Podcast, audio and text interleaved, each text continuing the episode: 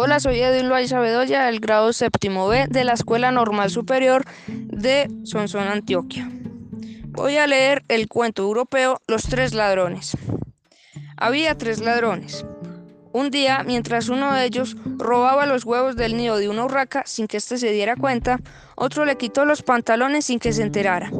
El tercero, que no podía competir con tanta maña, decidió salirse de la banda, pues era honrado y estaba casado. Cuando se acercaba la Navidad, mató un cerdo. Sus compañeros lo visitaron y vieron el cerdo colgado de la pared de la cámara.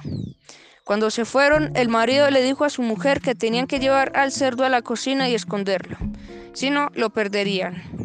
Cuando llegó la noche, los dos ladrones que querían robar el cerdo fueron a la casa. Uno de ellos se asomó a la ventana donde dormía la mujer e imitando la voz de su marido le dice, El cerdo no está en la cámara, pero si tú mismo lo escondiste en la cocina, respondió la mujer. Y así se llevó el cerdo al bosque donde lo esperaba su compañero. Pero el marido se dio cuenta y lo siguió.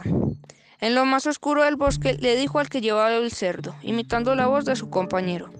Hermano, deja que ya lo cargo yo. Como no veía, el otro dejó que se lo llevara. Cuando se reunieron los dos ladrones, se dieron cuenta que habían sido burlados por el marido. Mientras se cocinaba la carne, el marido fue a descansar en lo que la mujer hacía sus tareas.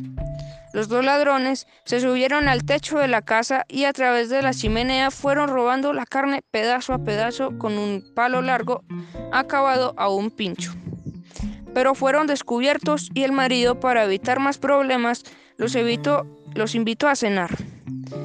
Los dos ladrones devolvieron toda la carne, cuando todos estaban festejando, tres policías que los estaban siguiendo entraron a la casa y lo llevaron a la cárcel.